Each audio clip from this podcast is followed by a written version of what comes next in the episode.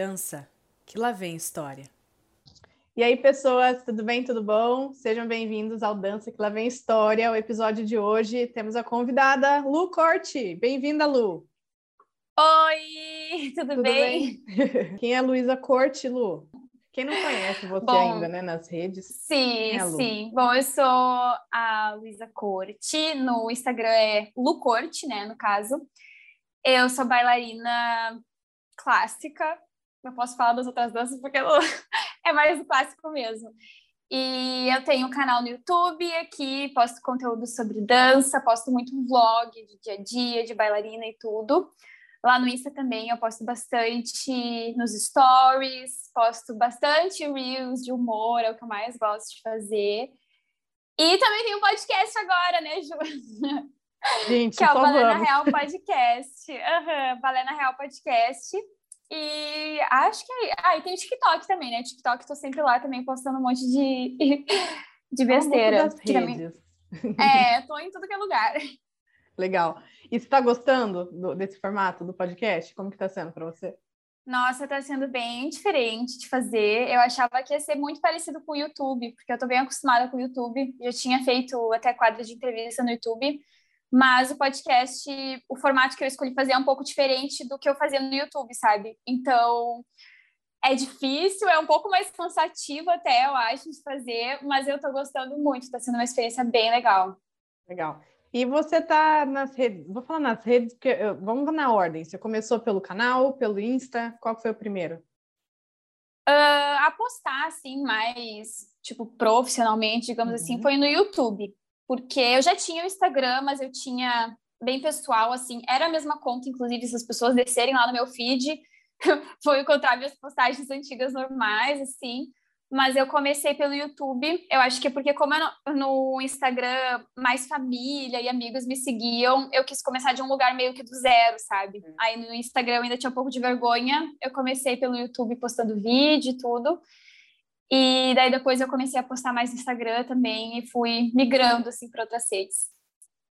Eu vou voltar nisso depois, mas primeiro eu quero saber quando que você começou o balé? Você falou que você é clássica, então imagino que foi o primeiro Sim. que você experimentou.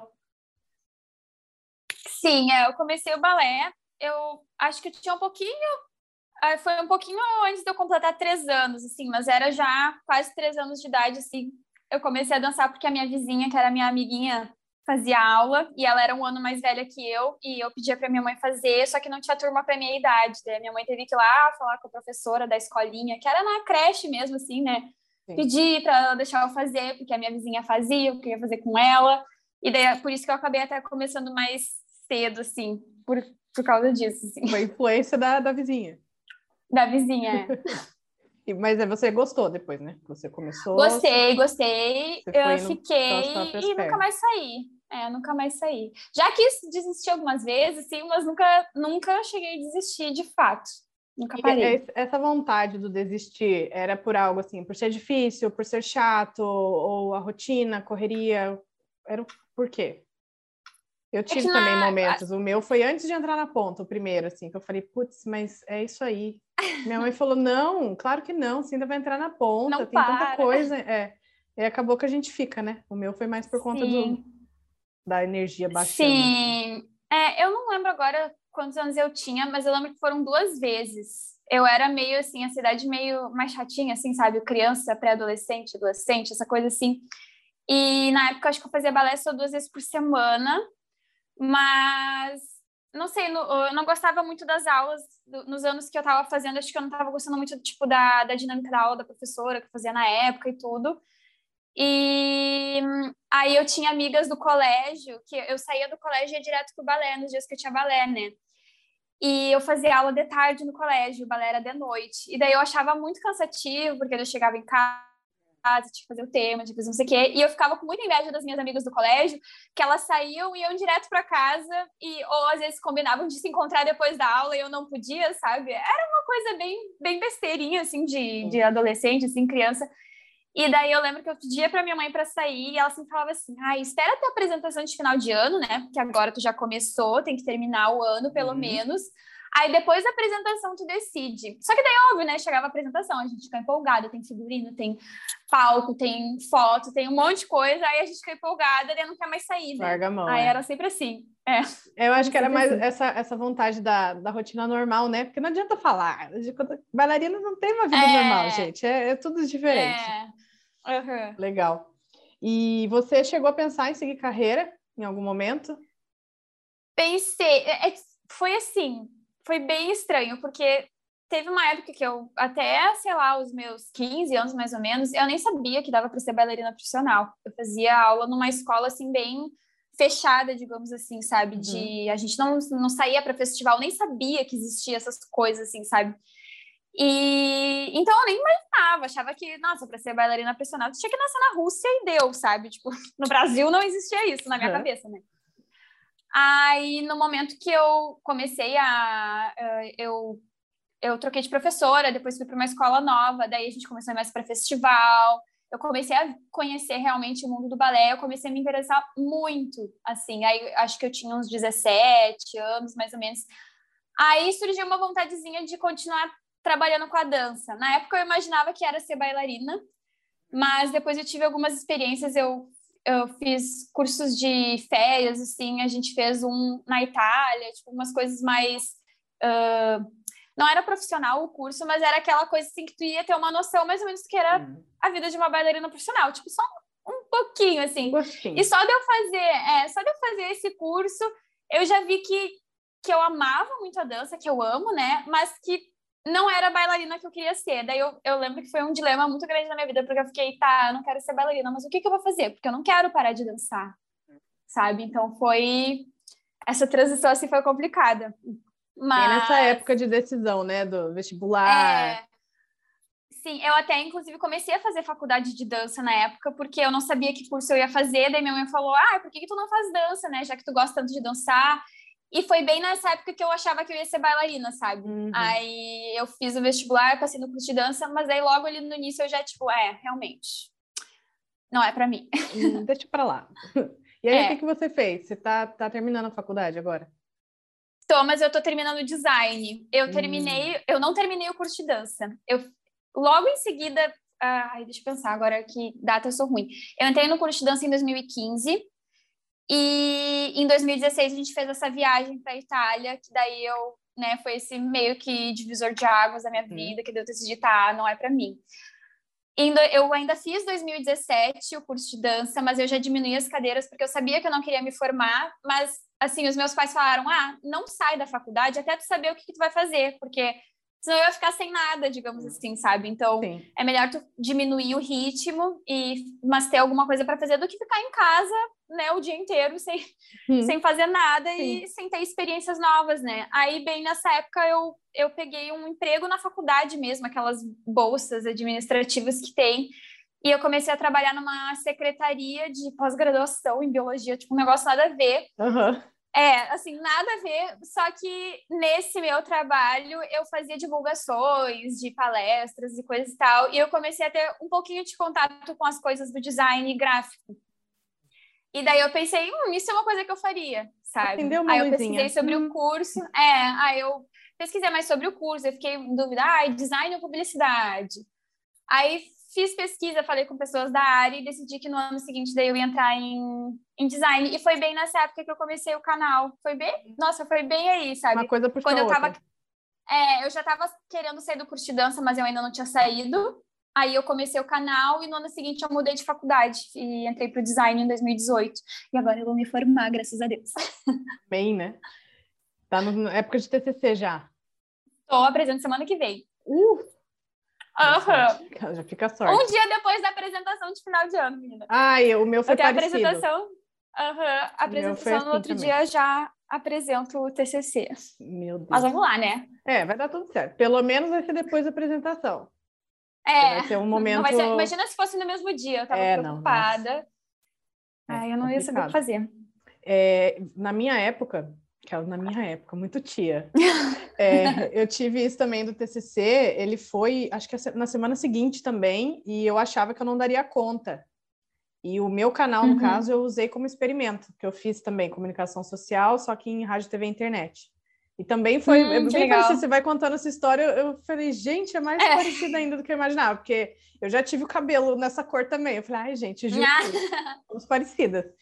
É, ela, ela não, eu. Eu fazia, eu fiz o canal e eu falei, gente, eu vou fazer um documentário participativo disso. E aí, depois que eu tomei coragem para direcionar o canal, eu fiz realmente ali um experimento e curti. E foi bem assim, Sim. eu estava na apresentação pensando no TCC. Mas são é. você consegue desligar, isso é bom também, né? Você... Sim. Foi bom. Mas é, é, louco, né? Esse negócio. Eu também já tinha pensado em fazer dança. Eu até prestei também em faculdade. Ah, é? Cheguei a prestar. Nossa, gente, que interessante. e voltando para sua. Se você falou de que você no começo na outra na outra academia vocês não dançavam para festival e tal. Eu é. vi que é. você fazia vários vlogs de festivais. Eu achava que você era a louca dos, dos festivais mesmo. Foi a partir desses 15 anos ali na escola nova? É, quando eu acho que quando eu tinha uns 17 anos, 16, 17 anos que a gente começou a sair mais para festival. E era tipo vários por ano? É, a gente só parou de ir, na verdade, por causa da pandemia, né? Mas uhum. espero que ano que vem dê para voltar. Uh, a gente ia para uns assim, três, quatro festivais por ano, mais ou menos. Tudo aqui na região, né? A gente nunca foi. Quer dizer, teve né? esse ano que a gente foi para Itália, mas eu não apresentei coreografia daí. Era tipo só as meninas que tinham passado lá no, na audição e a gente acompanhou para fazer o curso. Aí essas meninas se apresentaram lá. Mas uh, a gente sempre vai. É que eu sou aqui do Rio Grande do Sul, né? Aí geralmente uhum. a gente vai para. Tem festival aqui na minha cidade que acontece, que eu moro na capital, tem Porto Alegre Sul em dança. Tem Bento em Dança, que é tipo umas duas, três horas de carro. Uh, deixa eu pensar, tem Bagé, que a gente vai de vez em quando, que é, daí é umas seis horas. Mas assim, tipo, vai. A gente ia de, de ônibus, de carro, para Alegrete também, para Santo Ângelo, enfim. Aí pegava e ia. Tem é. bastante festival. Não, e tem mais ainda, só que não, não tem como a gente ir todos também, né? Porque é dinheiro que vai nesses é, festivais. taxa de inscrição, né? Gasolina, figurino. É, Mas muito legal esse, essa rotina sempre tendo, né? Um festival Nossa, é, é muito bom. É muito e, bom, tô com saudade. O festival e o, o espetáculo, qual que você prefere? Eu sei que é totalmente diferente um do outro e tal, mas você tem uma preferência? Eu acho que eu, assim, difícil, né? Porque é bem diferente. Eu gosto mais do clima do espetáculo de fim de ano, ou assim, do meio de ano, porque é tipo só a nossa escola, daí a gente passa o dia no teatro, no camarim, tem passagem de palco, é mais tranquilo. Eu amo ir para festival, tô com muita saudade, mas é mais correria, né? E a gente fica, eu até fico mais nervosa, assim, sabe? Porque é competição, daí tu quer, nossa. Enfim, eu acho mais que a pressão é maior, então eu acabo preferindo o espetáculo.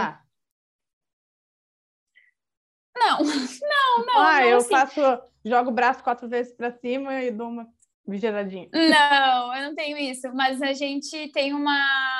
Eu não sei se chama de oração, mas a da bailarina, eu não sei de cor, quem sabe é a minha amiga Isabela, mas eu sempre peço, peço para ela falar antes, que é um negócio assim, acho que todo mundo conhece aquela, sou perfeita, alegre e forte, tenho amor e muita sorte. E daí eu não sei como é que continua, eu só sei esse início. Tu nunca viu? Não. É tipo um. Não é um versinho, sei lá se é uma poesia, o que que é. Uhum. Mas eu, eu, só sei que começa assim: sou perfeita, alegre, forte, tenho amor e muita sorte. Aí depois continua e é de, de bailarina, assim, sabe? E daí uhum. eu, eu gosto quando a gente faz uma concentraçãozinha assim antes e. Aí a Isabela Legal. que fala as palavras, porque eu não decorei. Mas é, acho que é isso, na verdade, assim. E eu gosto, assim, eu fico pensando muito na coreografia, tentando me concentrar bastante, assim, mas uh, nada de superstição, assim. Sim. E você, para se concentrar, você tem alguma, alguma, não vou falar mantra também, mas tem gente que concentra se maquiando, tem gente que concentra ouvindo música. Você tem alguma coisa de preferência também para se concentrar? Você gosta de ficar mais Quando quietinha? a gente tá no camarim, é aquela festa, né? Eu sou... Uh, gosto de distrair mesmo, sabe? Tô lá no camarim, no caso, né? Tá me arrumando lá, uhul. Até para não ficar muito nervosa, sabe? Para não ficar aquela tensão eu gosto de me concentrar mais quando tá indo começar, assim, sabe? Sei lá, espetáculo de final de ano vai começar, daí a gente tá na coxinha, assim, aí eu gosto de estar mais concentrada, uh, repassando a coreografia em silêncio, assim, não, às vezes nem tem como, né, botar a música ali, porque já começou o espetáculo e tudo. Mas é mais nessa hora da coxinha mesmo, assim, que eu fico mais, mais concentrada. Aí dá aquelas dúvidas de última hora, que tu, do nada dá um branco e tu, meu Deus, com que perna começa? Tá ensaiando a coreografia há dois meses e esqueceu a, é, esqueceu a perna que começa, né? Mas assim, é. E você já teve algum momento assim no palco, tipo, tá, aonde eu vou agora? Já rolou um já. branco feio, assim? Já, já rolou num... Foi num festival e era uma coreografia só de quatro pessoas, era eu mais três meninas, e a gente dançava a coreografia inteira, né? Não saía do palco em nenhum momento assim. E daí teve uma, um breve momento que eu dei uma viradinha no pé, não, não de machucar, mas sabe quando dá aquela trupicada assim, falso, assim, que teria, é, não, mas assim, teria passado desapercebido uhum. se eu não tivesse, porque assim, eu dei a viradinha no pé e me deu um branco, porque eu, sabe quando apagou assim meu cérebro uhum. por um segundo. E daí eu comecei a tentar copiar de quem estava na minha frente, né? Só que óbvio que deu para ver, porque eu esqueci o que estava acontecendo. É claro, depois retomei. Aí eu era mais nova, né? Desci do palco, chorei, chorei, ah, entreguei a coreografia, não sei o quê. Eu acho que a gente tirou segundo lugar, mas mesmo tá. assim, sabe? Ficou feio, ficou feio. Uhum. Eu fiquei, aí a gente tirou segundo lugar, eu fiquei, ah, se eu não tivesse errado, a gente ia ter tirado uhum. primeiro. Ficou aquela culpa. é, mas agora já passou, faz anos isso, sim. É, como que era essa rotina do, dos festivais? Você chegou a ter que faltar muito na escola? Porque acontece, né? É o que eu falo que as bailarinas são diferentes, não é uma, uma criança normal, não é adolescente normal. Às vezes você Sim. tem que fazer uma prova de substitutiva e tudo mais. Você passou bastante Sim. por isso? Até que não, assim, eu lembro que a gente faltava mais quando viajava mesmo. Aí às uhum. vezes faltava para ir para viagem, mas sempre ensaio, essas coisas assim, sempre dava um jeito de não ter que faltar no colégio, sabe? Teve só uma vez que a gente foi, aí não era festival, mas a gente foi participar de uma apresentação numa escola lá em São Borja, uma outra escola assim que convidaram a gente para dançar com eles. E daí eu tinha prova de recuperação no mesmo dia. Daí todo mundo foi no dia anterior, porque a apresentação ia ser no dia seguinte da noite. E eu tive que fazer a prova e ir de ônibus sozinha depois para São Borges, assim, sabe? Depois da prova para dançar de noite. E, e era umas, tipo, oito horas de viagem, assim, de ônibus, sabe? Nossa, então eu coitada. fui sozinha! Aquela imagem da bochecha, assim, no vidro com as lágrimas. lágrimas, uhum. Não, e eu lembro que eu cheguei e as minhas tinham ido na piscina da casa de uma outra menina. Eu cheguei e não dava mais pra ir na piscina, porque a gente ia se apresentar. Sabe aquela coisa assim? Eu fiquei, ai, muito chateada. Ai, que dó. Uhum. E qual era a sua parte preferida do processo? Tanto pode ser festival, apresentação, tanto faz. Você prefere o ensaio, o subir no palco, a apresentação em si ou a parte do camarim? Você tem uma parte favorita do dia? Ah, no dia, assim, do. É. Ah, o eu processo muito... todo, considerando desde o do ensaio. Tá, é, eu gosto muito de de montagem de coreografia, quando vai ser uma coreografia nova, assim, eu adoro. Aí os primeiros ensaios eu já não gosto muito, porque tem que ter aquela coisa de decorar a coreografia, não sei o quê. Daí, até entrar na cabeça, né? Depois eu gosto muito de passagem de palco. O dia inteiro, quando, principalmente em espetáculos de fim de ano, que a gente passa o dia inteiro no, no teatro, sabe? Pelo menos a gente vai lá, uh, chega lá de manhã cedo e só sai depois da apresentação, né? Aí eu gosto, eu gosto desse desse clima, assim, de passar o dia todo no teatro, sabe? A hora de maquiar e de fazer o coque, eu fico um pouco nervosa. Não sei, eu sempre acho que não vai dar tempo, sabe? Mas sempre Ai, dá tempo, sempre deu. Muito. Mas eu fico um pouquinho nervosa, assim. Mas eu adoro esse dia inteiro, assim, na verdade, no, no teatro, sabe? É, o combo. E como que é a memória? Você não curte muito pegar a coreografia assim? Você gosta da, da montagem, mas a memória. Gosto da montagem. É que eu, eu demoro um pouquinho para pegar, assim, sabe? É. Tipo, não, não sai de primeiro, assim, ah, montou, já saiu fazendo perfeitamente, sabe? Uhum. Aí demora uns diazinhos. Aí nesses primeiros ensaios, às vezes, o problema é que às vezes tu até sabe o que tem que fazer, mas não é todo mundo do grupo que decorou, ou se a pessoa uhum. faltou, daí, sabe, até acertar tudo, assim, para sair essa coisa de repetição, assim, cansa um pouquinho, né? E geralmente você dança bastante no final do ano? Danço. Várias você Danço é bastante. Fica lá atrás trocando Sim. de roupa toda hora? É, não, esse ano a gente vai dançar o Lago dos Cisnes, né? Inclusive a semana que vem, uh, terça-feira que vem. E eu vou dançar nos quatro atos, assim, vai ser bem puxado. E não só eu, na verdade, né? o... a maioria das meninas que tá no avançado vai dançar quase tudo, assim, sabe?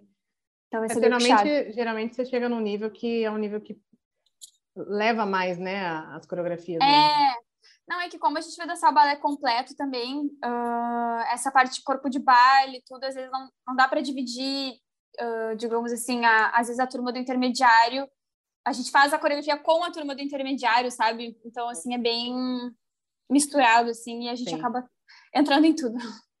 E a de espetáculos, assim, tem algum especial que você fala, putz, eu queria dançar ele de novo, algum solo, alguma variação? A gente sempre tem um que leva no coração, né? Eu gostei muito de dançar Baile dos Graduados, que a gente dançou. Na verdade, eu dancei a variação em festival.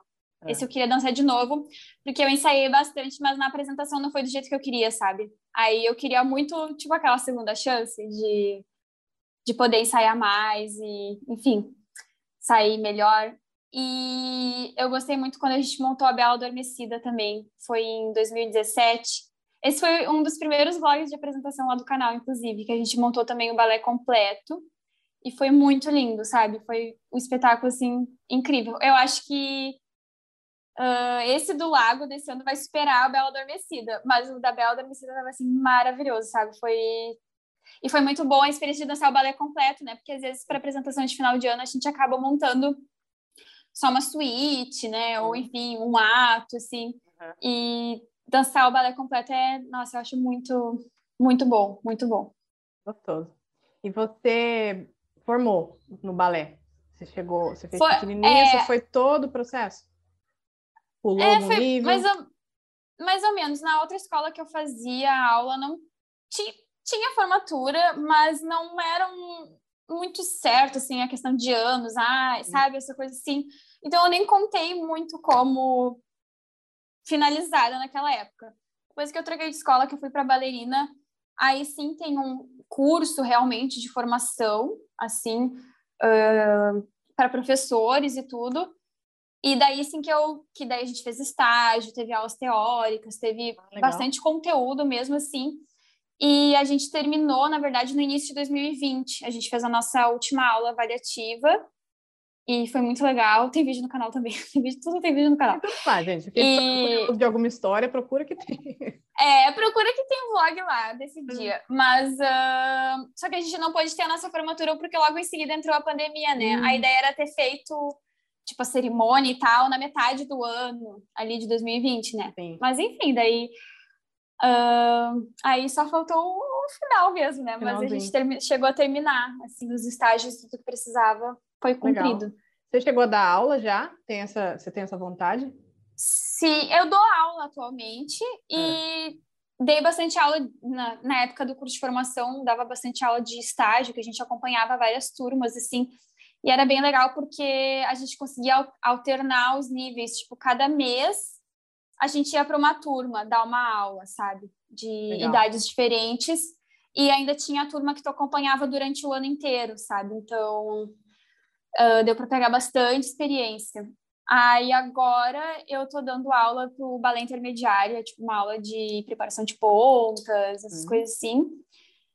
E eu, eu dava aula de flexibilidade, agora eu dei uma parada para os membros do meu canal. Era uma aula de flexibilidade assim, todo sábado de manhã, bem legal também, mas era online daí, né? Que era o pessoal de outros lugares, assim, uhum. mas foi bem legal a experiência também. Eu acho muito legal. Eu até comento às vezes com o pessoal que eu tenho conversado, essa coisa de termos o lugar neutro, né? O, o canal, o perfil, uhum. a gente consegue unir, né? As pessoas de tantos Sim. lugares diferentes. Neu, é neutro é nesse legal. sentido, né? Porque às vezes é, as escolas às vezes têm essa coisa da competitividade, que tem bastante, né, no mundo da dança. E uhum. o fato de você ter o nome seu sendo neutro com relação a escolas, a marcas, né, acaba tendo uma força Sim. legal, trazendo esse espaço. Eu acho isso muito legal. E você tem uma turma, né, que você falou de, de balezinho. Vamos falar uhum. de outras modalidades, que eu, eu, vi um vídeo Ai, seu. meu Deus, que desastre. Eu sempre dou risada das, das as moças clássicas, porque eu nunca me senti uhum. clássica, né? Eu sempre fiz, desde pequena, eu comecei com balé e é o que eu não consigo largar. Esse ano eu não consegui por horário, assim, eu tive que largar, mas sim, eu sim. não consigo soltar, mas eu me sinto mais jazz contemporâneo, meu corpo responde melhor, não sei. E eu, eu choro de rir com esses vídeos dos contemporâneos. Coitado contemporâneo, gente. Mas é mesmo. Como, como que é para você essas outras modalidades? Você chegou a experimentar, assim, jazz, contemporâneo, sapateados, esses mais tradicionais que tem hoje? É, acho que a única que eu não fiz até agora foi sapateado, mas eu já passei por muita coisa. Eu já passei por... Jazz eu tô fazendo esse ano, né? Agora acabou, né? Já teve a última aula, mas eu tô fazendo. Eu comecei ano passado, só que logo em seguida entrou a pandemia, daí eu fiz muito, muita aula online, né? Uhum. E esse ano, aí sim consegui mais pro presencial. Mas eu já fiz, fiz jazz, já fiz contemporâneo, mas contemporâneo nunca foi uma coisa contínua, assim, sabe? Era mais em curso de férias, que daí eu fazia, tipo, uma aula com o professor, workshop, essas coisas assim. Já fiz hip hop por seis meses, foi horrível para mim, assim, eu era ridícula, nossa, ridícula fazendo, coitada. Mas uh, não eu era falo, pra mim, daí eu parei. Eu falo que bailarina, mesmo eu não sendo tão clássica, eu falo, gente, tem coisa que não dá. A gente é o 5, 6, 7, 8 ali, é um negócio quadrado, não me pede para dançar embalada que não tem como. Eu acho, eu admiro muito quem, tipo, faz hip hop e balé e uhum. jazz uhum. e contemporâneo e é bom em todos, porque são coisas completamente diferentes, né? Completamente diferentes, assim. tem que ser muito versátil para dar conta de tudo, assim. Uhum. Eu já fiz até dança do ventre, Ju. Uau! até dança do ventre. Mas essa faz muito tempo. Nossa, eu era adolescente, assim. Eu lembro que eu fiz com a minha mãe. Acho que a gente fez só um mês, assim, e a gente já largou. Eu lembro que foi muito engraçado, porque a gente fez uma aula experimental. Aí a gente foi lá e comprou tudo. A gente comprou o negocinho de chacoalhar, comprou o lenço de não sei o quê, e daí a gente fez um mês, dois meses, não sei, e daí a gente, ai, é, acho hum. que. Não é. Hum, hum. é, realmente, assim, não, não é pra gente. E ficaram com tudo em casa.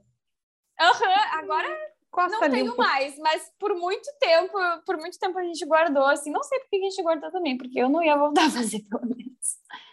É, é um, como que fala? Quando você só deixa ali, só para deixar a mente, a consciência, tipo, é, ok, ele vai ter uh -huh. um fim decente. É. Caso precisar, é. a gente tem. Para um figurino. Ai, eu, eu já fiz dança de salão também, agora que eu lembrei. Fiz Ai, dança de delícia. salão. Era legal. péssima, mas eu fiz. Ah, mas eu acho legal, né? A gente não precisa ser Não, é, tudo, é né? legal de experimentar. É, e experimentar. eu arrastei o meu namorado para fazer comigo, e ele nunca dançou nada, né? Ele era melhor que eu, na verdade, na dança de salão. Da hora. Mas aí depois a gente parou também, não, não rendeu muito, assim, muito tempo. E o balé tá aí desde sempre. É, não, o balé nunca parei. Não tem como. E o jazz, você tá gostando? Gosto, gosto bastante. É bem difícil para mim. Bem difícil, assim, para eu me soltar mesmo, assim, uhum. sabe? É o que o professor mais fala, né? Luísa se solta, Luísa tá pensando robô. é, mas, uh, mas eu gosto. E você vai apresentar na Bela Adormecida, tem os outros cursos ou é só o balé clássico mesmo? No Lago, no Lago dos Cisnes? Ai, desculpa, Lago dos Cisnes. É, não, não, tudo bem. É que Bela Adormecida foi o outro. É. Esse ano a gente vai fazer só balé mesmo. É que o jazz, uh, a gente tinha com uma professora, tá, a Isadora, que é minha amiga até, e ela se mudou para Nova York no, na metade do ano. Hum. E aí trocou de professor, daí entrou o Mark também, que é um querido e tudo. Só que como teve essa troca, a gente acabou que não, não tinha coreografia. E como assim, eu pelo menos sou iniciante no jazz. É, ah, comecei há dois anos, digamos assim, mas eu demoro para pegar uma coreografia ainda, uhum. sabe? Aí, e daí era só eu, mais duas colegas, e tinha outras duas que eram iniciantes, iniciantes mesmo, tipo, Tudo entraram mesmo. ali, sabe, na metade do ano. Aí a gente decidiu que era melhor não fazer coreografia pro final do ano, e depois acho que você tem mais uma turma de jazz que daí foi o mesmo esquema, assim, sabe? E porque o forte da minha escola mesmo é, é o balé, é o balé. não adianta. Uhum. Ah, eu acho super legal quando tem assim um todo. Eu fui assistir até esse ano no Long Shot, numa, numa outra ah, escola eu adoro, que tem uma... Eu amo, nossa, incrível. E ela conseguiu colocar um pouquinho de jazz, conseguiu colocar um pouquinho de sapateado, eu adoro. Lá uhum. na, na escola que eu, que eu trabalho, que eu sou desde criança, né, membro, vamos dizer assim, a gente, desde 2007, ela começou com Carmen, juntando tudo.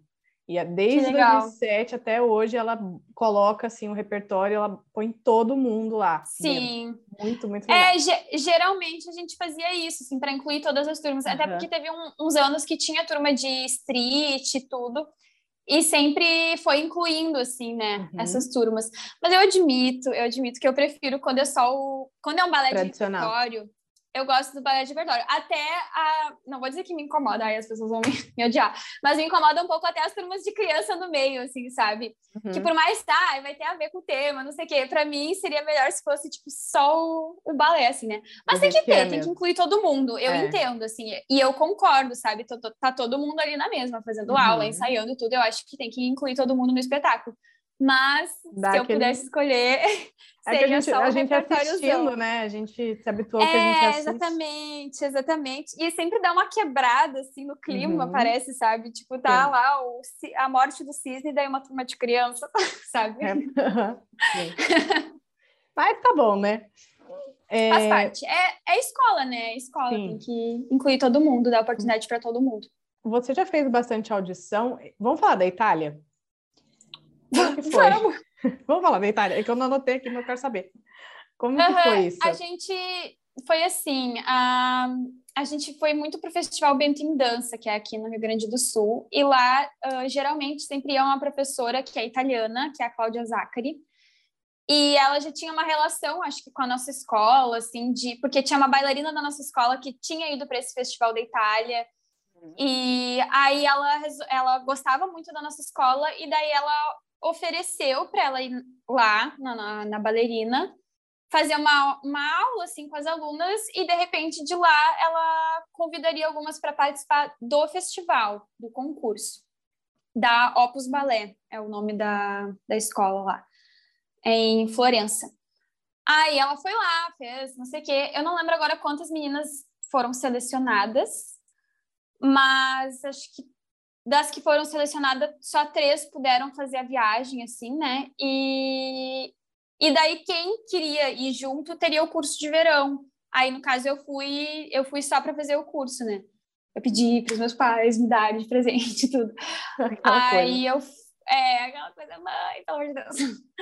E aí a gente foi e foi bem intenso, assim. Eu lembro que a gente passou uma semana em Florença daí e assim, ah, muito tempo para conhecer a cidade, mas a gente quase não conheceu a cidade, assim, a gente ficava o dia inteiro lá fazendo curso, e daí era aula de tudo, tinha aula de balé, tinha aula de contemporâneo, tinha aula de jazz, tinha aula de até de hip hop, assim, e era e tinha vários estilos assim, não é estilo que chama, mas tipo tinha vários tipos de contemporâneo, de várias linhas diferentes assim, sabe? E, agora eu não lembro os nomes. Ai, vou fugir os nomes. Mas assim, tinha vários vários tipos e daí de vários níveis também. E a gente meio que montava a nossa grade ali, podia fazer três, quatro aulas por dia. Então a gente passava o dia inteiro lá na escola fazendo aula. O mês? E, a, e daí. Hã? Vocês ficaram um mês? Não, não chegou a ser um mês. A gente ficou uma semana em Florença. Aí depois a gente foi para Veneza, que teve outro curso também com essa mesma. que a, a Cláudia Zacari fez essa ponte, assim, para a gente poder ir. Aí, no caso, o concurso mesmo foi em, em Florença, que as meninas dançaram lá e tudo. Foi bem legal o concurso e até classificaram alguns solos, né? elas tinham que levar variação de repertório e contemporâneo. Agora eu não lembro como é que foram as classificações, mas teve lá, saiu premiação, foi muito incrível. Legal. E a gente assistiu, a gente viu, né, as coreografias uh, do pessoal de lá também, foi bem legal, uma experiência muito incrível. E logo em seguida a gente foi para Veneza daí. Em Veneza também a gente passava o dia inteiro fazendo aula. E era verão lá, tava um calorão. Na, no, na escola que a gente fazia aula não tinha nem ventilador. Era assim, ó, sofrido. A gente acha que a gente sofre aqui no Brasil, mas lá tava, tipo, até pior, assim, né? Porque aqui a é. gente tá preparado pro calor, Sim, pelo menos. Tem um ventiladorzinho, um vento, é. né? É, não tinha. E daí depois, aí depois a gente só passeou, mas daí foi pouco tempo, assim, a gente a gente teve esse tempo em Florença e Veneza que a gente conheceu um pouquinho da cidade, não foi aquela coisa assim. Uhum. Aí depois a gente foi só para Roma. Aí a gente passou tipo um dia em Roma e depois um dia em Paris, alguma coisa, não sei, um, dois dias assim. Aí foi só para tipo descansar e, conhecer a, cidade, Nossa, né? Já tava lá na Europa. Já tava, é. A gente já, já, já aproveitou, pegou um ônibus para não sei o quê, pegou um trem para não sei o quê e conheceu. Demais. Muito legal. Foi bem legal. E era a Cláudia, ela falava em português? Ai, era, era praticamente só italiano, assim. É... Mas é que italiano é muito parecido com português. Uhum. É muito parecido, assim. Mas deu, deu para levar as aulas, ok. Deu, deu, é, não. E as aulas não eram só com ela, na verdade, né? Era com ah, vários sim, outros professores, assim. Uhum. Mas como, assim, balé é tudo em francês, né? Praticamente tudo em francês, então dava para entender bem. Tinha professores lá de outros países, então não eram só italianos. Eu lembro que a gente teve aula com uma professora de Nova York, dela falava inglês. Então era bem diversificado, assim, mas. Legal. Uh... Mas dava para se virar, sabe? Não era nada. Cara, às vezes dava aquela dúvida, né? Meu Deus, o que, que eu tô fazendo aqui? Mas. Mas dava para pelo menos copiar de quem estava na frente. Sim. Assim. Muito legal. E foi a experiência internacional? Foi essa? Você chegou a viajar, dançar em outros lugares? Ou fazer algum uh, Teve um. Ai, peraí, deixa eu me lembrar. Teve um ano que eu fui para os Estados Unidos, mas daí foi, foi bem menos aulas, não foi tão imersivo que nem esse.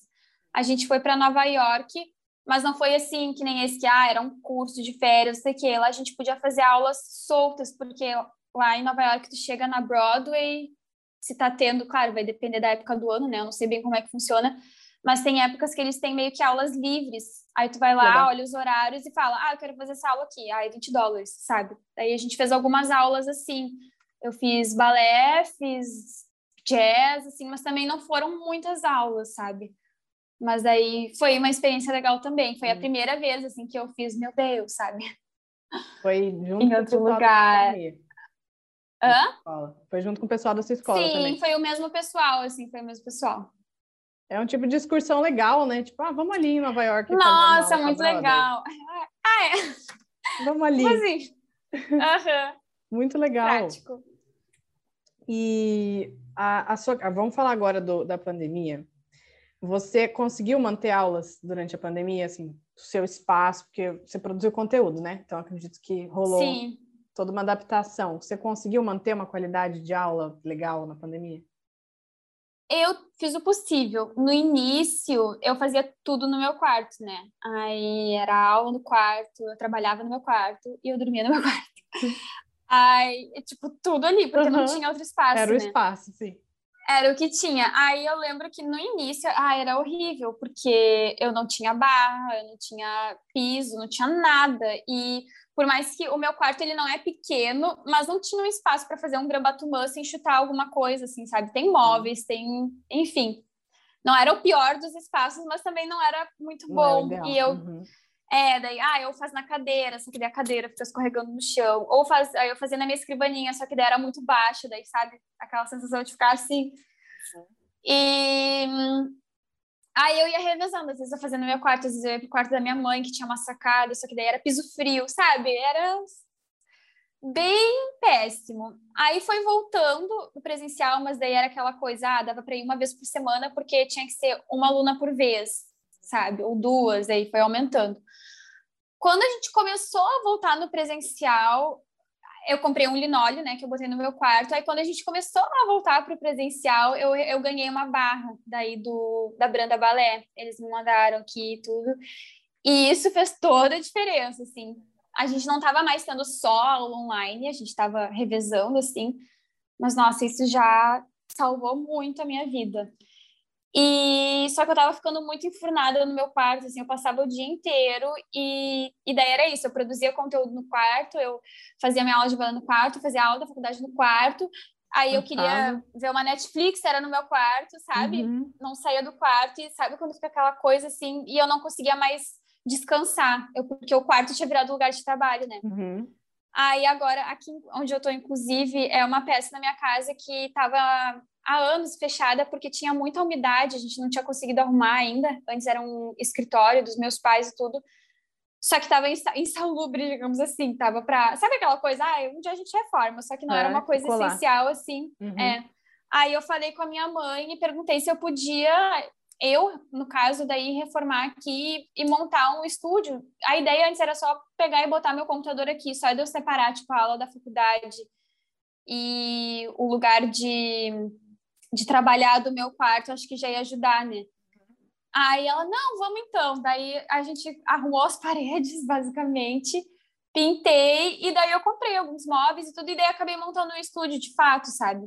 Aí E daí- consegue ter o lugar certo, né? Nossa, poder- aham. nossa, daí, daí quando dividiu, daí sim foi o, o ideal, assim.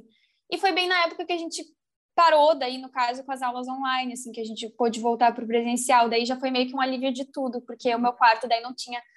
Ah, era horrível, a barra ficava no meio do caminho. Aí, se eu queria abrir a porta do armário, eu tinha que tirar a barra. Aí, se eu queria fazer balé, eu tinha que botar a barra e afastar a cama. Sabe aquela coisa assim?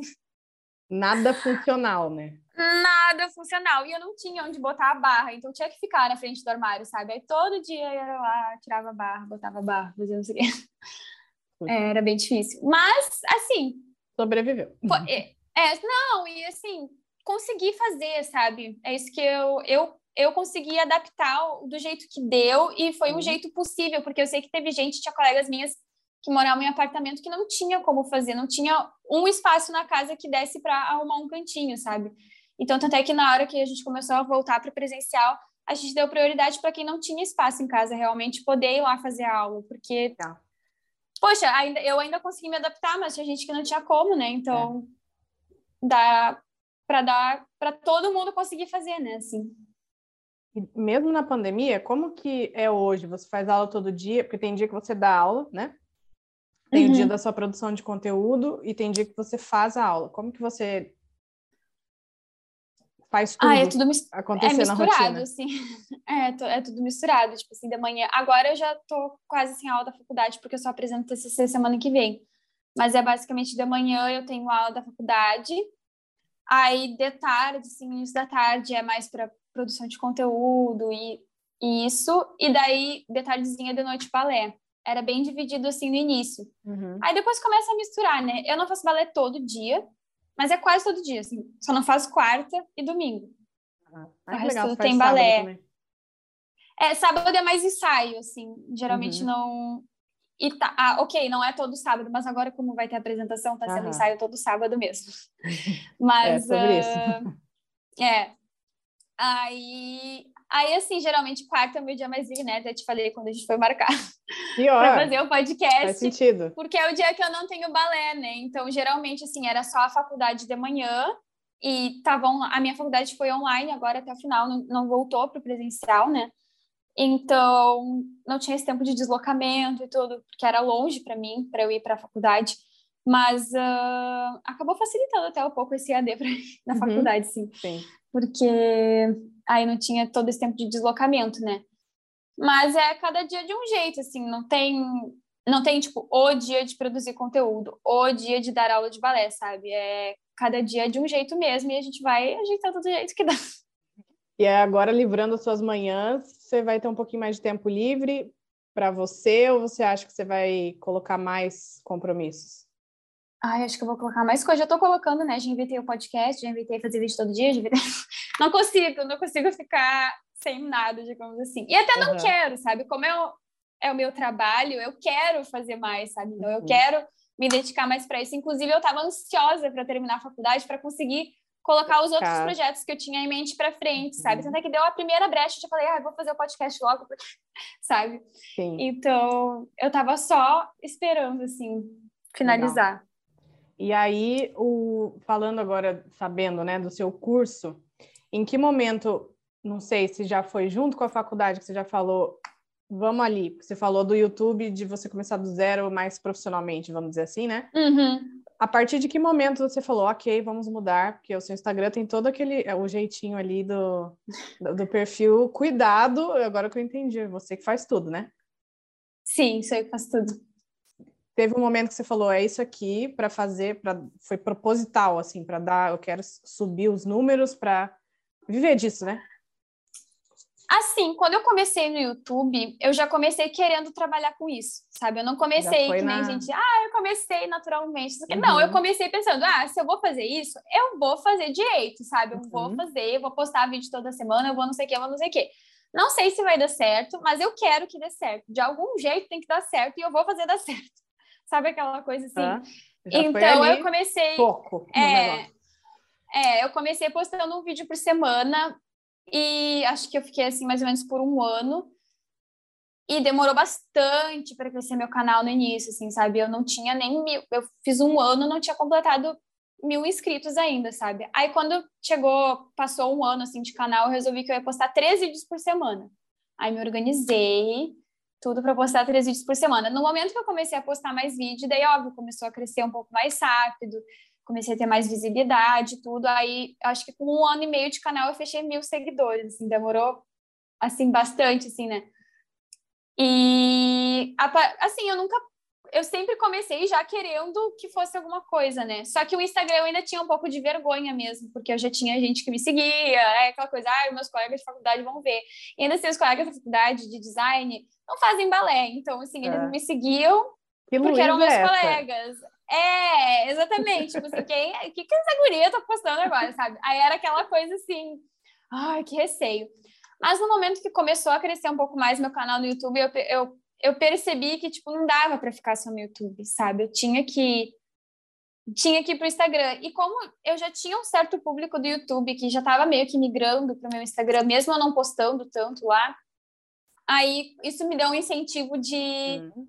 de focar no Instagram. Eu fui focar mesmo no Instagram só no início de 2020, na verdade. Eu demorei, assim, bastante. Eu comecei o YouTube no final de 2017, ali, 2018 e fui focar no Instagram só em 2020, assim, para postar mesmo, assim. Eu postava umas coisinhas, mas não tinha tanta frequência, assim. Uhum. Aí em 2020 eu realmente me puxei para ter conteúdo, bastante conteúdo, assim, toda semana, todo dia, quase. Todo dia agora. Mas, é. Uh, é. É, esse negócio do, do algoritmo você meio que tem, né, que postar todo dia. É, eu acho. É, assim, eu tento não pensar muito no algoritmo, porque acho que se a gente for pelo algoritmo, a gente vai ficar louca, porque uhum. cada vez muda, aí não sei o que.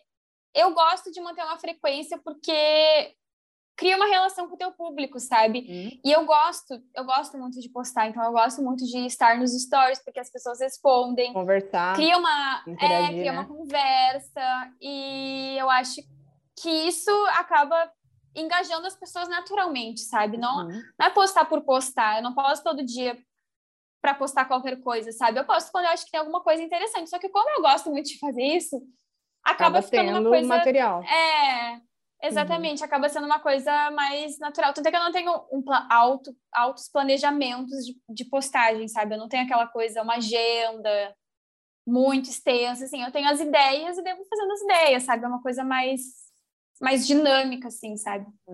Então, o Instagram não te consome a esse ponto de você falar, meu Deus, você só vai jogando. Ah, um pouco.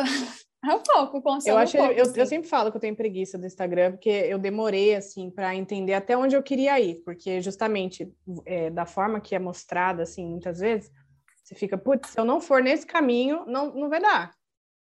Uhum. Aí não, eu falava, gente do céu, mas peraí, vamos. Eu fui indo meio que junto, assim, pensando, mas eu não sei se eu quero isso. Porque o meu, o meu lugar é o YouTube, né? É aquilo. Eu também comecei pelo YouTube, as pessoas foram indo para o Instagram, e aí você meio que vai ali também dar aquela atenção, até porque ali você consegue ser mais próximo no YouTube, não dá conta, né, de, dos comentários e tal. Sim.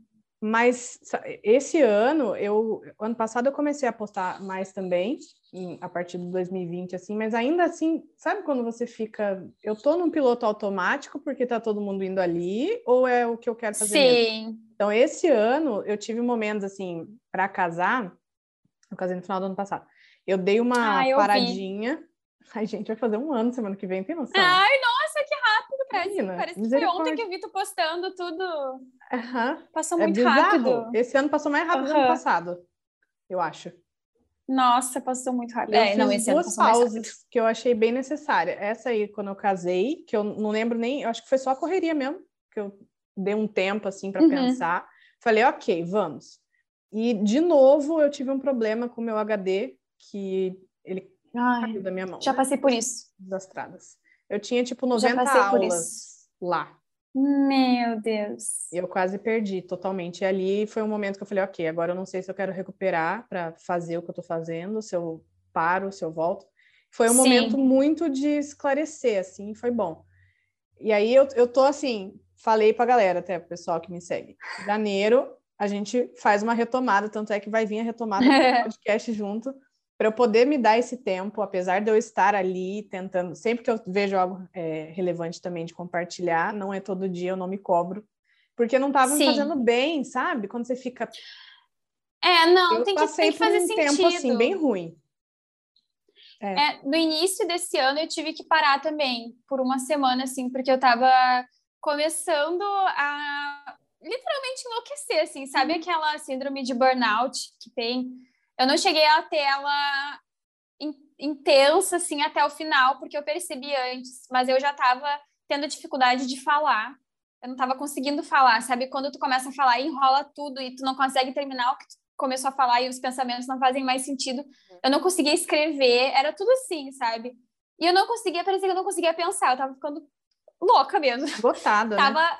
Esgotou. É, aí, sorte que eu faço terapia, daí minha psicóloga falou, Luísa, tu precisa parar, porque se tu não parar agora, vai piorar, sabe? Vai piorar a tua situação. Aí eu lembro que eu, bah, foi muito difícil, eu tive que pegar e falar assim, gente, vou sumir por uma semana, e daí eu sumi realmente, eu não postei nada, nem no YouTube, nem no Instagram. Parece que uma semana é pouco, né? Mas quando a gente tá assim todo dia com aquilo, chega a ser um vício, né? É um é. vício, né? Tu tá ali sempre muito focada, muito preciso postar, preciso fazer isso, preciso fazer aquilo e olhar as coisas dos outros, né? Então eu uhum. precisei ter uma semana inteira assim para para não fazer nada, literalmente. Eu aproveitei que eu estava de férias da faculdade e do balé nessa semana ali. Eu, aí eu tirei uma semana inteira e daí foi bem quando eu comecei a montar o estúdio, porque a gente passou 2020 inteiro, né? Eu passei tipo 2020 inteiro presa no meu quarto. E daí, daí sim que eu pirei, né? Aí eu aprendi a respeitar isso, assim. E agora, por exemplo, assim, ah, eu posto todo dia, mas domingo é um dia que eu tento não postar. Não tento, não é tentar. Eu não posto, eu esqueço um pouco cobra. do celular, assim. Uhum. É, exatamente. Se, ah, às, vezes chega no fim do dia e eu tenho um recado para dar, eu vou lá e falo nos stories. Mas geralmente eu só dou uma olhadinha, reposto se alguém me marcou uhum. alguma coisa, mas eu não é um dia que eu tenha que produzir um conteúdo lá nos stories, tenha que mostrar o que está acontecendo, porque é meu dia de, de não fazer nada realmente, sabe? Domingo é, é o dia, é uhum. o dia de não pensar para mim. E acho que foi, foi por causa disso que eu, desse, dessa situação que eu passei no início do ano, que eu aprendi que eu precisava de um diazinho, pelo menos, para não enlouquecer, né? Porque bah, a gente fica muito. E é 24 horas, nisso, né? né? A gente dorme, a gente acorda, não tem muito um horário, né? É, não, e a linha é muito tênue, assim, do, de o que está sendo trabalho e o que está sendo lazer porque às vezes, às vezes a gente está nas redes sociais só olhando TikTok, só olhando Reels, não sei o quê. Para alguém que não produz conteúdo, pode ser só um momentinho ali de estar tá olhando Reels, estar tá olhando TikTok, tá vendo os videozinhos engraçados, não sei o quê. Quando eu tô tirando esse momento para mim, ah, eu tô ali só olhando, eu não tô desligada, eu tô olhando, nossa, que áudio legal para fazer um TikTok diferente. Nossa, ah, eu adorei esse vídeo, vou salvar. Sabe, eu não consigo fazer disso um, um, lazer completo sem desligar a minha cabeça, sabe? Não consigo desligar a cabeça. Então, eu preciso desligar a cabeça com outras coisas. Tipo, ah, eu vou ler um livro, eu vou ver uma série. E nem assim, às vezes, a gente consegue desligar, né, Ju? Mas. É. Uh... Tipo o Win. Eu lembro é. que você fez, um, você fez um TikTok com a roupinha delas, né? Eu fiz, fiz. uma. Eu, eu criei uma coreografia também. Eu falei, gente, ah, é? É. E eu nem falei, vendo isso, nem, a gente não tem, tem paz. paz nem assistindo série. É assim mesmo. Uhum. Mas é, é legal é, essa, essa consciência, né, para tomar esse cuidado e também a gente ter essa segurança do que onde a gente quer pisar, né? Não é uhum. o piloto automático, eu acho que é um, um vilão assim muito grande na rotina. Sim. Corrida, e quando a gente vê, a gente já tá ali no meio do fracão sem nem saber por é. a gente quer, Não, né? Quando vê, já ali. passou tudo e tu nem sabe o que aconteceu, né? É, exato. Mas isso é muito legal. Sobre é, a sua produção de conteúdo, você geralmente pega, você fala que você vai anotando, né? Você aproveita que você, por exemplo, ah, eu fiz o coque, vou fazer já três de uma vez. Você faz mais de um por vez? Depende, assim. Depende. Uh, vídeo do YouTube, eu faço muito vlog, né? Então é meu dia. Eu vou hum. gravando durante o dia. Quando é outro tipo de vídeo que eu vou sentar e gravar, eu tento fazer assim, ah, hoje eu vou gravar uns quatro vídeos para o YouTube. Aí eu gravo um vídeo de flexibilidade, um vídeo de coque, um vídeo de, sabe, vídeos diferentes, mas que eu aproveito tipo a maquiagem, assim, uhum. sabe? Porque eu não gosto de me maquiar todo dia, e às vezes eu, eu gosto de me maquiar para gravar um vídeo no YouTube. Aí eu aproveito a maquiagem para aquele dia. Reels eu faço isso muito. Eu vou, uh, que nem eu disse, eu vou assistindo vários TikToks, vou salvando ideias. Às vezes eu anoto quando é uma ideia que eu tive sem estar ali assistindo, sem ter o áudio ali para salvar e tudo. Às vezes eu anoto e daí eu separo um, um momento, assim, uma manhã que eu tenho livre, eu pego e gravo 15 TikToks, sabe? De verdade, uhum. assim. Gravo, nossa, 10, 15, assim, de uma vez. Às vezes eu, às vezes eu nem tenho saco de mudar de roupa, às vezes eu gravo tudo com a mesma roupa mesmo. E vou postando, porque daí tem para muito tempo, né? E vou postando. Uhum. Só que às vezes, esses dias mesmo, eu tava jantando e assistindo lá uns videozinhos, porque eu tava sozinha, comendo sozinha, aí eu tava ali assistindo os videozinhos. Aí eu vi um, eu, pensei, eu falei, eu preciso gravar isso agora. Aí eu terminei de jantar, gravei na cozinha mesmo, sabe? Aí varia muito, assim. Tem uns que eu gravo na hora que eu, que eu tenho a ideia, e tem uns que eu separo um tempinho assim e gravo vários daí. Eu acho você muito rápida, muito rápida. Tipo, eu acabei de ver esses áudios que você vê assim. Ah, ela levou pro balé. Tipo, faz todo sentido o áudio no balé, né? Isso que é mais engraçado. Você falou que é do, do que você mais Sim. gosta de fazer. Gente, e é muito engraçado, porque eu, eu sou meio tia, né? Eu falo que eu sou meio lerda para o TikTok, assim.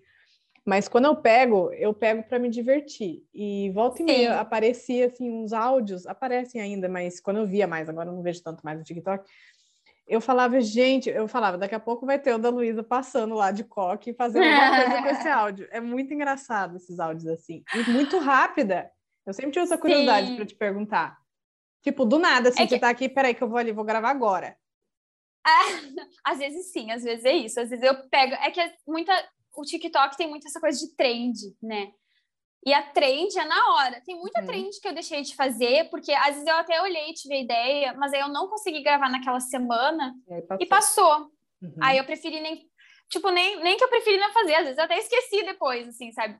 Mas uh, é que eu comecei no TikTok. Ah, o TikTok realmente eu comecei por brincadeira, porque eu entrei, acho que em 2000, no início de 2020 ali, tipo janeiro, antes da pandemia. E eu postava umas besteirinhas, nem tinha Reels ainda, entendeu? Era só. Nossa, o início do meu TikTok é umas coisas completamente aleatórias, assim, sabe? Não é. E já começou, a... eu já comecei a ganhar seguidor no TikTok e passou muito rápido, passou dos meus seguidores do Instagram, assim, sabe? Porque quando começou teve a pandemia. Um boomzão, né?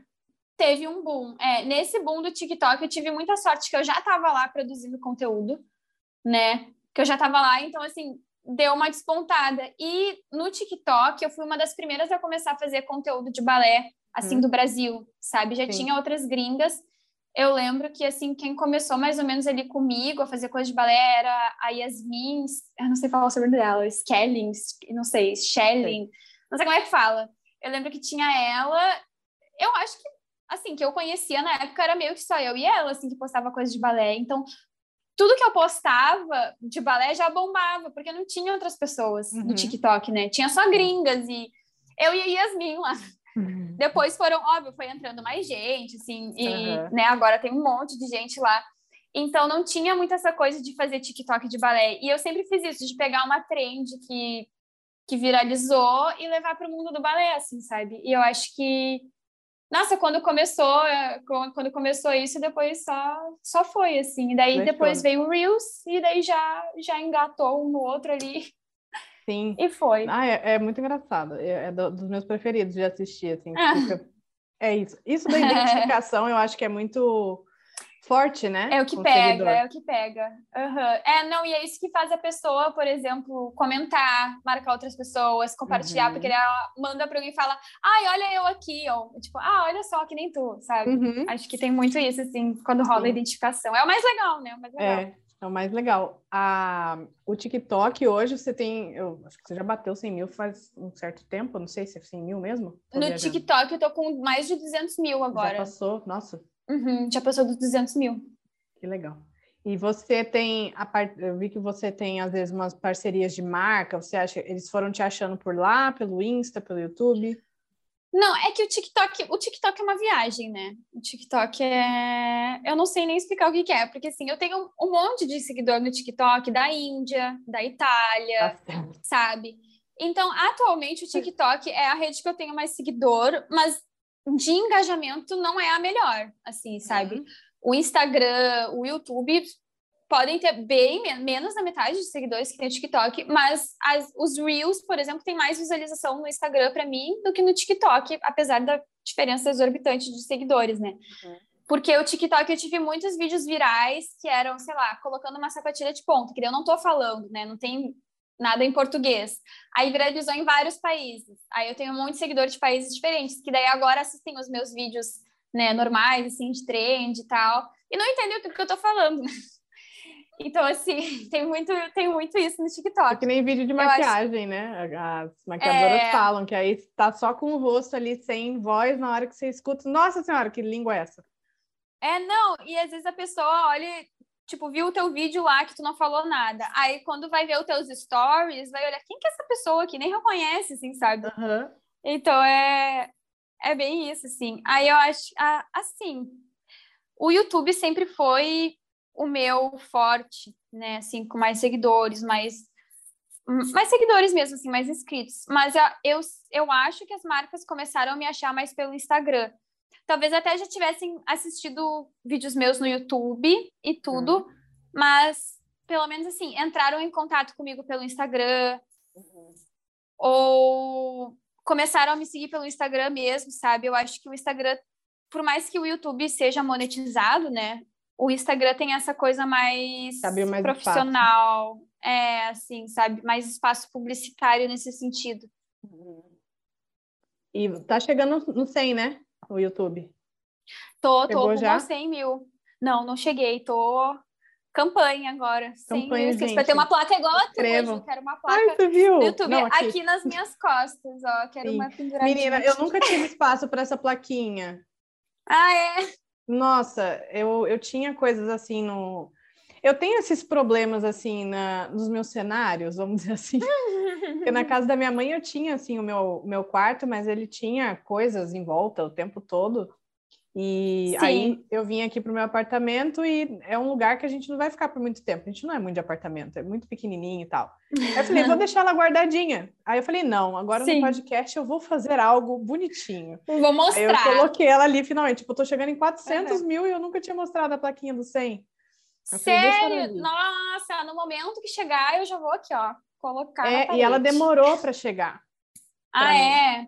Eu estava quase nos 200 já e eu, eu mandei um e-mail. Eu falei, escuta aqui, vocês vão mandar de 100 Cadê minha de 200. É. Mas eu também estou na, na torcida para virar. É, é, demais, você vai adorar. Vai fazer, já, tá, Ai, já deve ter pensado no especial. Não pensei hein? ainda, na verdade, mas tem que pensar. É que eu tô tão focada na campanha para chegar nos 100 mil inscritos que eu ainda não consegui pensar no... quando eu chegar nos 100 mil inscritos, eu vou ficar, tá aí agora, o que, que eu é. faço? Mas tá chegando, tá perto, 90? Eu acho não, que eu tô com tava com 84, 84 ah, mil agora. Ah, faz pouco tempo mesmo. Mas eu tô na ah, campanha, ah, tá tô quase, vídeo tá todo quase. dia agora nesse mês pra, pra dar uma bombada lá. Corre lá, gente, quem tá escutando até agora. Não é... sai daqui ainda, mas vai lá. Quem gostou de lá. mim, se inscreve no meu canal. É, tipo isso. É, tá chegando aqui no finalzinho já, prometo. Eu sou dessas, ganho falar rapidinho conversa na hora que eu vejo tem uma gigantesca aqui. É, você falou do burnout, né? Que você conseguiu contornar uhum. ali antes do momento. Rola um bloqueio criativo às vezes? Rola, rola. Como que você às faz? Vezes... Você, você ignora ou você vai em cima dele? Não acontece tanto comigo, assim. Acontece, óbvio, uhum. mas geralmente é nesses momentos assim mais que nem eu tive o o burnout, eu tava sem ideia, eu não conseguia pensar. Aí quando isso começa a acontecer, eu começo, tipo, algo está errado, né? Algo uhum. aí não, não tá certo. Aí tem que ver. Mas quando eu tô sem ideia, assim, tipo, ah, o que, que eu vou fazer agora? Geralmente eu boto uma caixinha de pergunta no Insta, tipo, ah, gente, o que vocês querem ver no canal? Porque eu tenho vários quadros no meu canal, né? Que bater quadro ajuda muito a não não, perder, né? não, é, não, ter, não parar de ter conteúdo, porque sempre tem uma continuação, sempre tem, né, um, sei lá, quadro de coque, sempre tem um tutorial a mais que eu posso fazer, sabe? Uhum. Então, ter os quadros ajuda muito, mas às vezes tem coisa, às vezes eu esqueço, né? Tipo, ah, faz tanto tempo que eu não faço aquele quadro, eu já não lembrava mais. Aí quando eu coloco a caixinha de perguntas, uh, sempre as pessoas meio que às vezes me lembram de ideias que eu já tinha ou de coisas que, que eu nunca tinha pensado, né? E que às vezes as pessoas vão achar interessante, vão gostar. Uhum. Aí isso dá uma ajudadinha, sim. Mas uh, às vezes, quando eu tô sem ideia, o que eu mais preciso é descansar mesmo. Dá um né? tempo um para a cabeça de, é, né? dá um tempo para a cabeça. E existe hate muito assim com você? Porque sempre tem, né? Tem um sempre abençoado que vai lá e você Sim, lida. Eu... Como você lida com isso? Não sei se no assim, YouTube no... talvez tenha mais que no Insta. É, no YouTube é mais pontual. Tipo assim, ah, fiz um vídeo reagindo a como é que é? Dance Academy, que é uma série de dança. E eu não gostei muito da série. E eu falei no vídeo que eu, né, eu falei o que, que eu não gostei, falei opinião. que eu gostei também, uhum. porque eu não odiei completamente a série. Mas assim, eu falei, a ah, gente, não gostei disso, não gostei daquilo, não gostei daquilo. Isso aqui achei legal, mas isso aqui não achei. Aí veio, tipo, todos os fãs de Dance Academy. Ah, porque essa menina não sabe do que ela tá falando, não sei o que, escrevendo uns textões, assim, né? E daí tinha gente me defendendo. Gente, ela está dando a opinião dela. Uhum. Aí na época eu fiquei assim, gente, mas para que tanto ódio nesse coração, né? Alguns eu respondi, mas a maioria eu não me dei o trabalho, assim, porque era. Sabe quando não vai ter, tu vai responder, independente do que responda, a pessoa vai não vai nada. te ouvir. É, não vai mudar nada. Então, eu lembro que na época até eu tive uma amiga que ficou revoltada por mim, daí ela ia lá no, com a conta dela e aí responder todos os comentários assim, porque tu não sabe do que tu tá falando.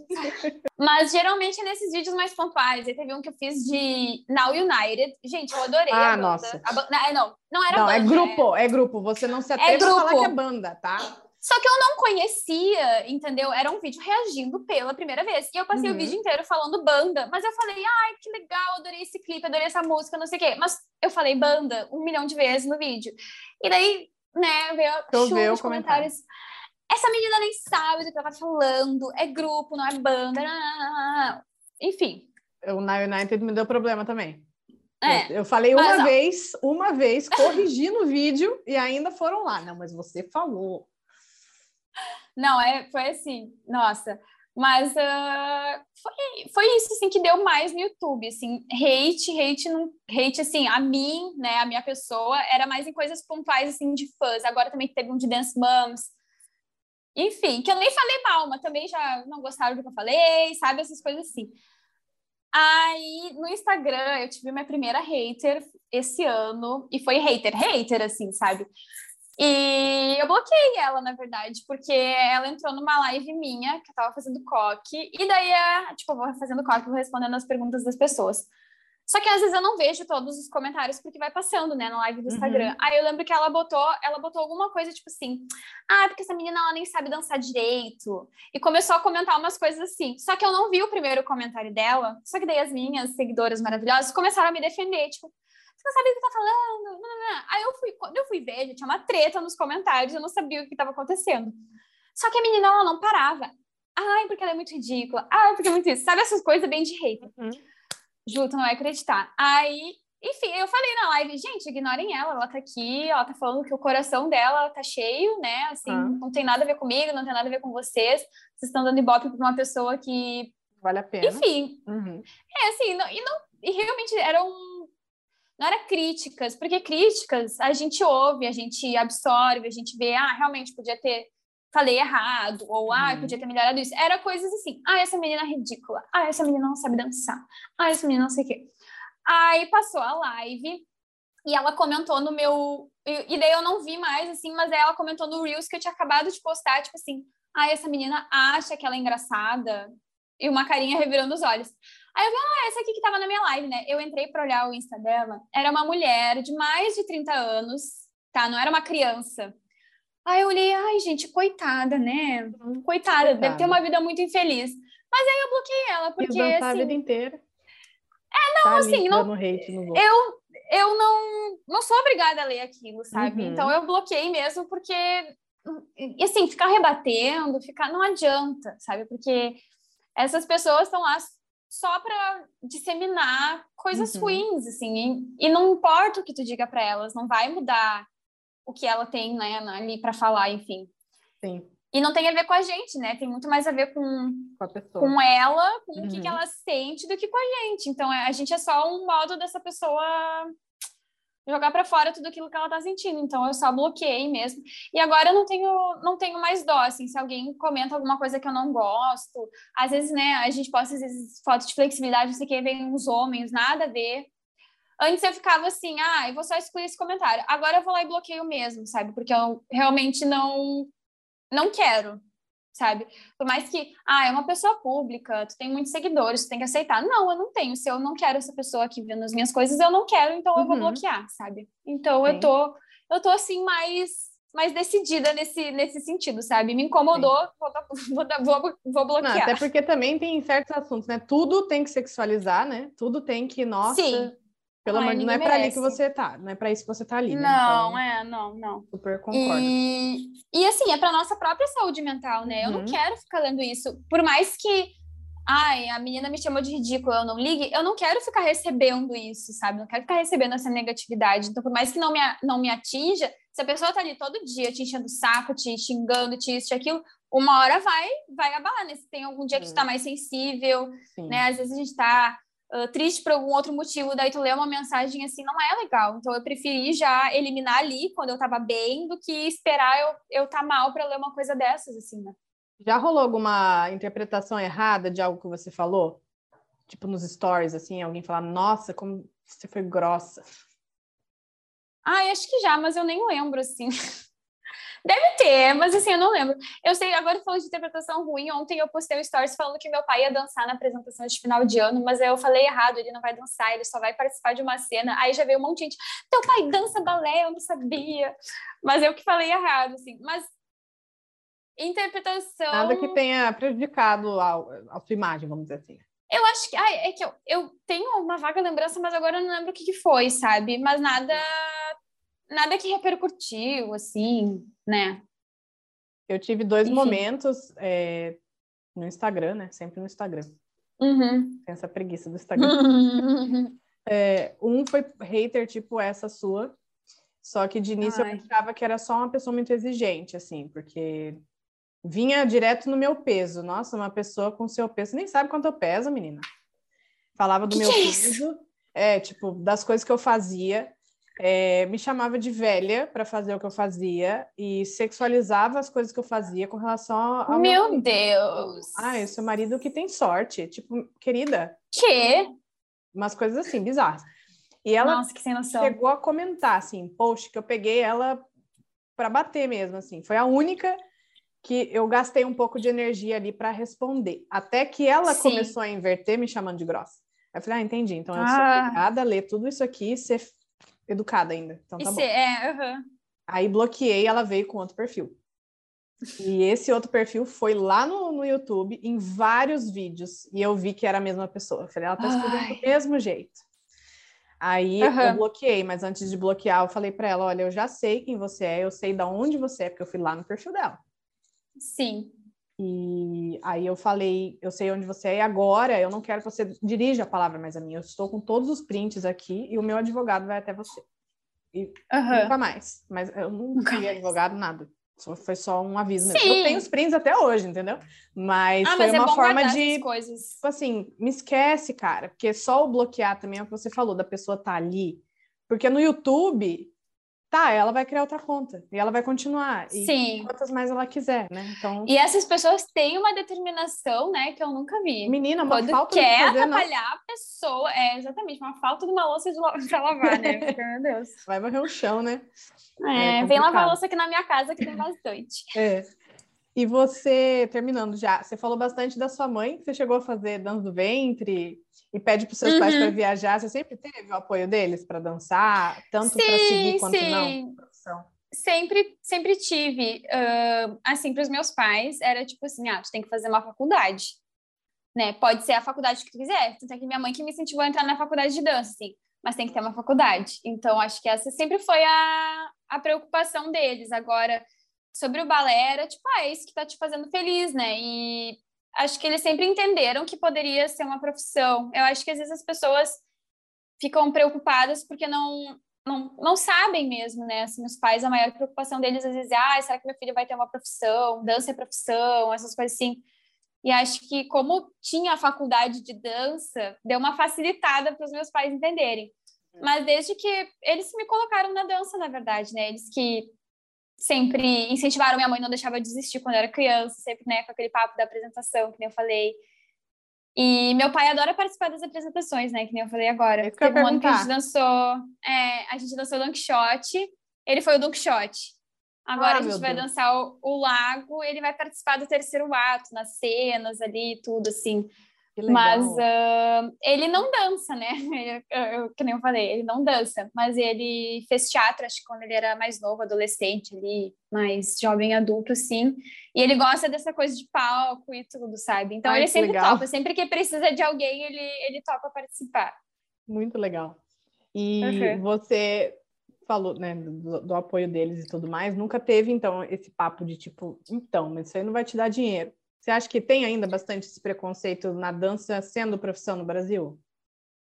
Tem, tem, com certeza. É, é eu acho que quando chegou nesse momento, assim, que acho que meus pais poderiam ter implicado com isso, é que a minha mãe, ela, ela sempre foi empreendedora, né? Assim, de agora ela tem a imobiliária dela e tudo. E daí, na época, ela me falou assim, Lu, não importa a profissão que tu seguir, se tu tiver, por exemplo, se tu quiser ter o teu negócio, se tu for atrás daquilo que, que te faz feliz, porque ela mudou de profissão também depois dos 40 anos, ela era contadora, daí depois ela, ela ficou um tempo sem saber meio que o, o para onde seguir, e daí depois ela foi fazer curso de corretora de imóveis e agora é o que ela ama, sabe? Então acho que ela uhum. tem muito disso assim, ah, se tu for fazer o que tu gosta, se tu for atrás daquilo que, que, te, te que te traz felicidade mesmo, uh, tem muita, muito mais chance de dar certo do que tu perseguir uma carreira porque tu, né, seguir uma carreira porque tu acha que vai ganhar bem, mas que vai te fazer infeliz, não vai ter vontade de fazer aquilo, não vai ter vontade não. de dar continuidade aqui. Então, para ele sempre importou muito o estudo, né, fazer estudar, mas uh, mas eu acho que é isso. Só que muita gente tem esse preconceito porque não conhece mesmo. Assim, no Brasil ainda é muito limitado, né? Você vai ser uh, bailarina profissional, não tem tantas companhias assim, as que tem, às vezes é, é muito mais difícil de entrar, porque é muito, muita concorrência, né? Porque são poucas. Às vezes não tem tanto apoio, o salário, geralmente os bailarinos não conseguem viver sendo só bailarinos, ah, tem que ser uhum. bailarino, tem que ser professor, tem que fazer bico ali, sabe? Então, é realmente mais difícil aqui no Brasil. É uma coisa que a gente né, torce para cada dia luta para que a dança seja mais valorizada.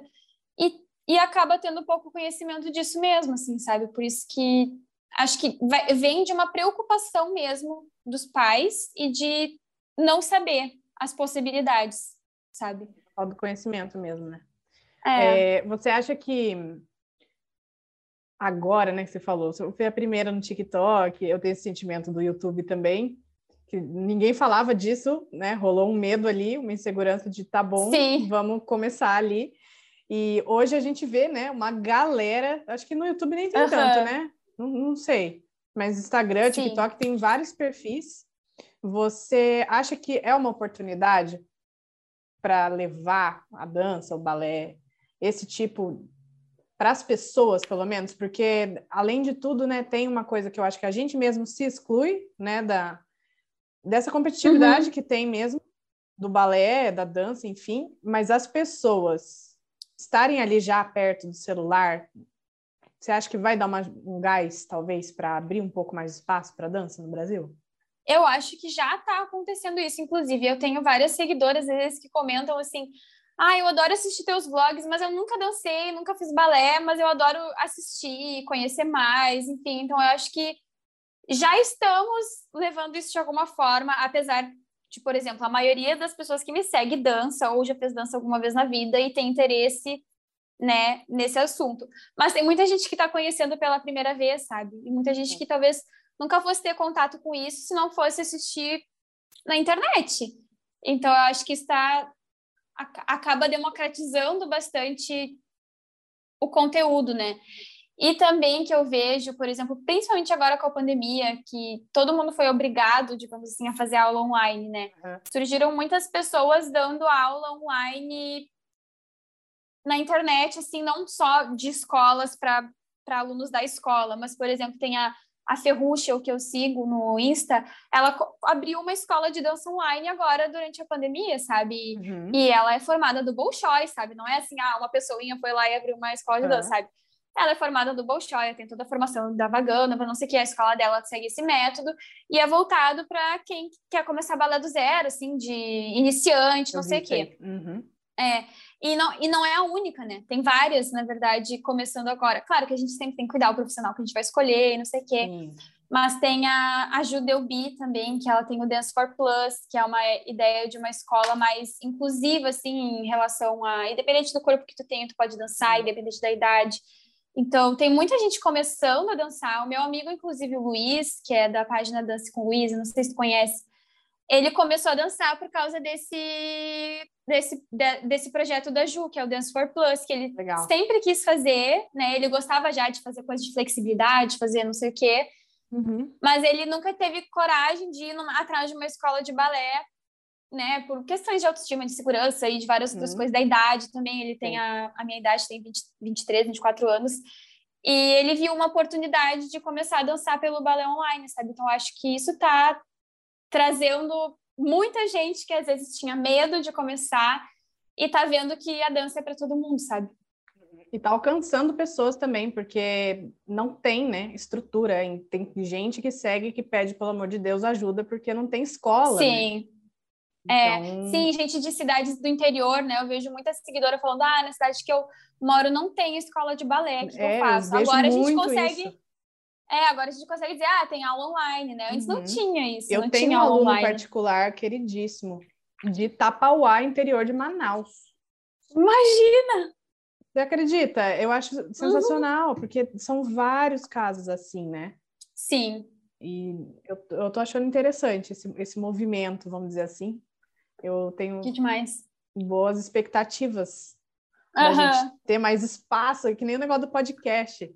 É, eu falei, gente, tá, é, tá virando febre, ninguém tá falando de dança aqui, vamos lá, eu acho que vai ser Sim. incrível. Daqui a pouco tem mais gente que vai chegar também para fazer um, talvez, um formato diferente uhum. também no, no podcast, eu acho isso muito legal. Acho que Sim. Temos Acho que quanto mais lugares aí. a gente conseguir levar isso, né? Levar uhum.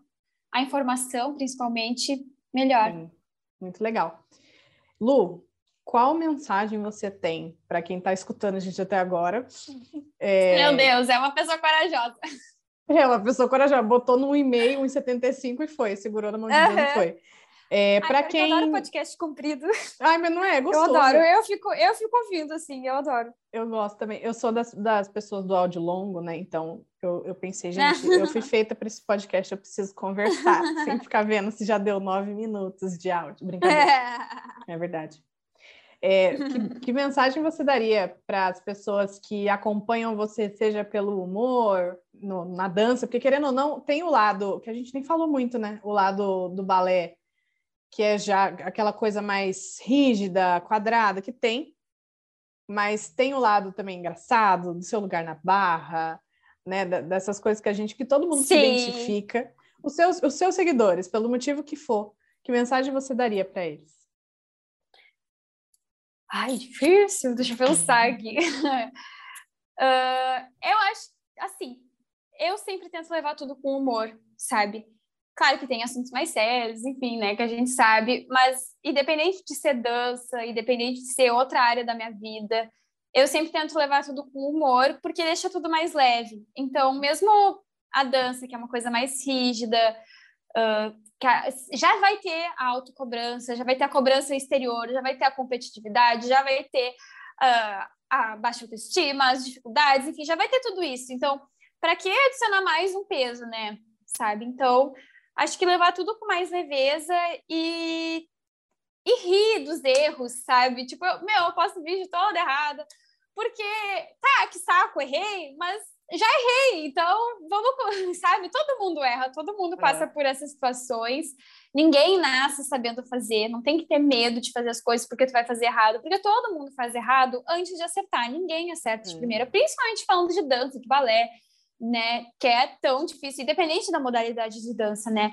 Então não tem que ter medo de, de se jogar e de cair e de levantar e de, e de rir, né? Das nossas uhum. quedas mesmo, assim. Então, eu, eu, pelo menos, tento levar isso do jeito mais leve possível e fazer por amor, sabe? Não adianta também tu querer fazer só pela parte mais ai, pelo desafio, por isso, por, sabe? Tem que ter na dança tem que ter o amor, né? Tem que ter o, a paixão, assim, a essa parte mais artística. Não adianta a gente fazer só para executar, sabe? Tem que ter o lado da expressividade também. Então eu acho que acho que é essa mensagem. Não sei se eu falei nada com nada, você falei, falei, não falei nada, mas eu acho que é isso. Não, falou sim, falou sim. E assim, já era o final, mas eu acabei de lembrar que eu não perguntei isso para você. A rigidez do balé pra, te ajudou, na, não vou falar rigidez só, porque o balé não é só rigidez, tá? Mas uhum. você lidava ok com isso? Não sei, a cobrança da professora, questão de físico, de alimentação. Você sempre lidou bem com esse tipo de coisa? Chegou a entrar um pouco na cabeça? Como que era isso? Não, é, não, no início era um pouco assim, o início que eu digo é sempre aquele início que eu falei que eu troquei de escola, porque antes era uhum. uma pegada completamente diferente, sim. Quando eu comecei a levar mais a sério, fazer mais aulas por semana, eu acho que eu me cobrava muito, tinha essa questão de corpo, mas era muito mais na minha cabeça do que cobranças externas, digamos assim, sabe? Então era coisa, aquela coisa de comparação, de tu ver outras bailarinas e tu ficar, ai, por que, eu não sou assim? Ai, por que, eu não faço que nem ela? Ah, sabe? Mas, e também, assim, eu, eu sempre levei muito as correções quando eu era menor, né? Pro lado pessoal. Tipo, ai, porque a professora falou que meu braço estava errado, eu sou horrível, ela não gosta de mim. Quando eu é. aprendi que a professora me corrigia porque ela gosta de mim e porque ela quer que eu melhore, mudou completamente a minha vida, sabe? Antes eu ficava muito chateada, eu ficava, eu sou horrível, eu sou isso, isso, aquilo. Mas o professor ele te corrige porque ele quer teu bem, né? Ele quer que tu melhore, ele quer que tu evolua, ele vê um potencial em ti, né? Então assim, é, ju é justamente ao contrário. Se o professor para de te corrigir e te ignora a aula inteira, aí que é um problema, sabe? Uhum. Não é que tu tá perfeita, é só porque ele cansou de te corrigir, porque, enfim, né? Tu não, não sei lá, não, não prestou atenção, não, não tentou, não tá dando o seu melhor e tudo. Então, eu acho que quando eu comecei a ver com esses olhos, aí começou a, a melhorar, sabe? Essa questão da correção, assim.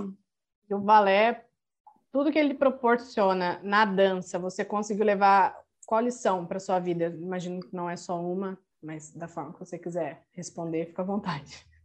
Ai, a... principalmente a disciplina, compromisso, de marcamos um horário, vai estar naquele horário, de não desmarcar as coisas e de prazos, sabe? Essa questão de que no balé a gente tem, ah, tem que decorar a coreografia, tem que estar lá no ensaio, não pode faltar por qualquer coisinha, sabe? De estar lá na aula com o coque bem feito, de fazer. De tudo que eu faço, eu quero fazer direito, sabe? Então, assim, eu não, não quero fazer nada de qualquer jeito. Eu acho que isso veio muito do balé mesmo. Legal. Lu, é isso. A princípio, Aê. dava para falar mais, dava para falar mais, mas tudo bem. Sempre dá, sempre, dá. Sempre dá. A gente, quem sabe, faz uma parte dois mais para frente. Yeah. Amei. Muito obrigada pelo seu tempo, pela sua disponibilidade. Que bom que conseguimos a sua quarta, que é mais tranquila. Ah, sim, muita sorte. Sucesso Ju, pro seu podcast. Muito obrigada pelo convite. Sucesso pro teu também. Eu adorei o convite. Amei o episódio. Adorei também. Quem ficou até aí, gente, deixa o like, comenta, pede quem vocês querem aqui de convidado. E boa sorte também para os 100 mil, tomara que cheguem logo. Acho que será? Ai. Acho que até, até saiu o episódio seu, eu tenho fé de que já vai ter virado 100, hein? Ai, tomara, mas assim, quem ouviu aí, vai lá É, não, também. mas vai pro 100, vamos pro 200 e assim vai.